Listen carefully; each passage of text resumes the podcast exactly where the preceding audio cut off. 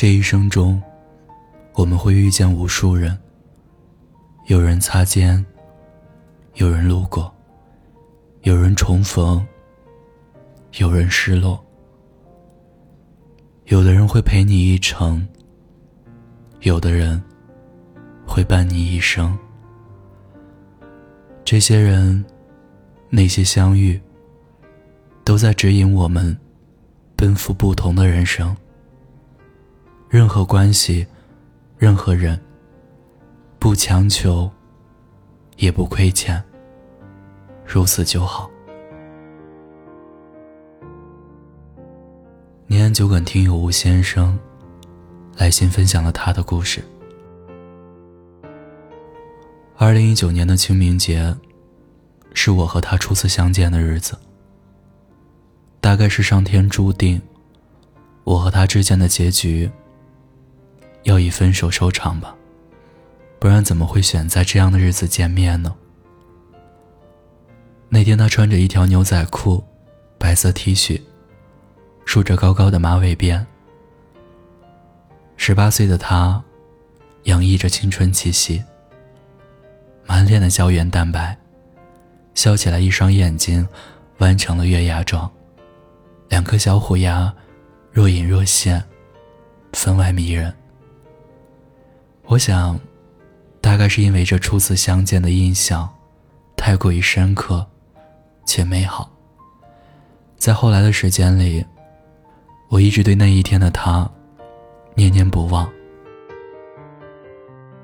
我不清楚自己对他是不是一见钟情，但我的确是在见过他之后，更明确了自己的心意。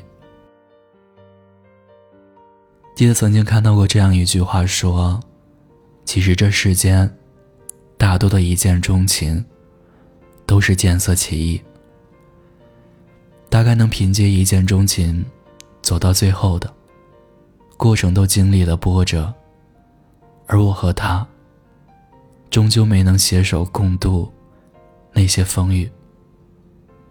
我感到很抱歉，不仅是对他，更是对自己。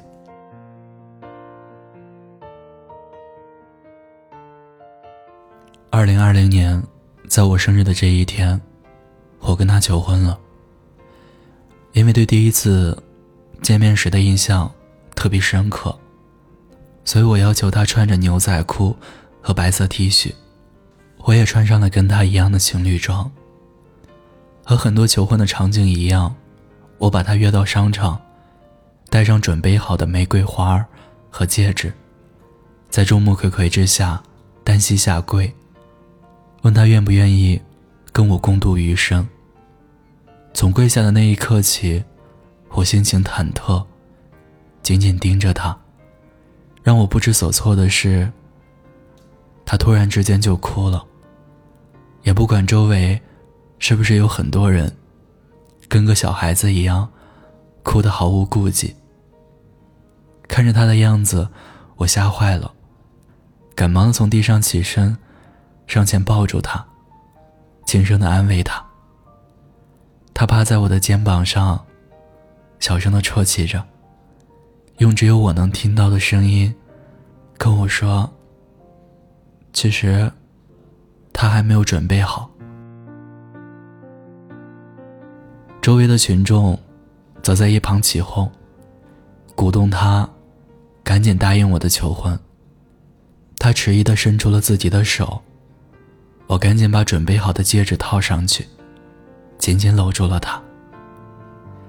求婚结束以后，我带他一起回家，见了我的父母。我爸妈对他很满意，操着一口我们那儿的家乡话，笑着对他夸了又夸。一开始他笑着回应了我父母的嘘寒问暖，可没过多久，他好像发现我的父母能听懂普通话。可不会说。他的神色开始变了，不停的用眼神示意我给他解释。这个时候的我，只能充当起翻译的角色。父母看到这个情形，摇着头走开。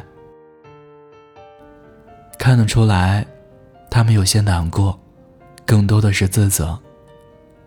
那天晚上，他坚决不肯留在我家，我只好陪着他一起，把他送回了家。和他分开的那一刻，他叫住我，一双大眼睛盯着我，久久都没有开口说话。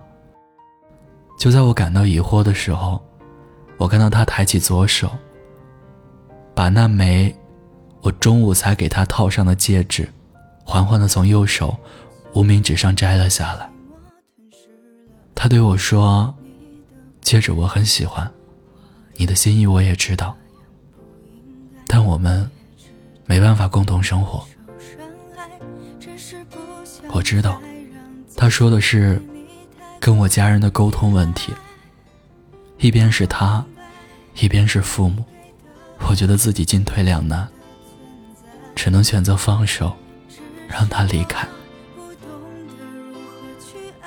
最后，我想问一句：文燕，我们已经分开一年了，你过得好吗？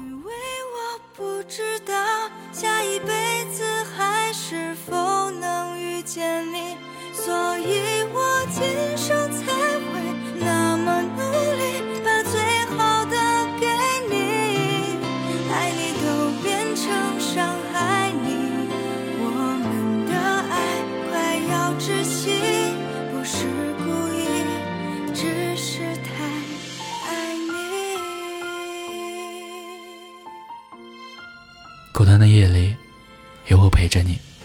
我是念安，微信公众号搜索“念安酒馆”，想念的念，安然的安，分享故事，倾诉心事。我在古城西安，对你说晚安，亲爱的你，好梦。小心就被寂寞吞噬了，爱着你的。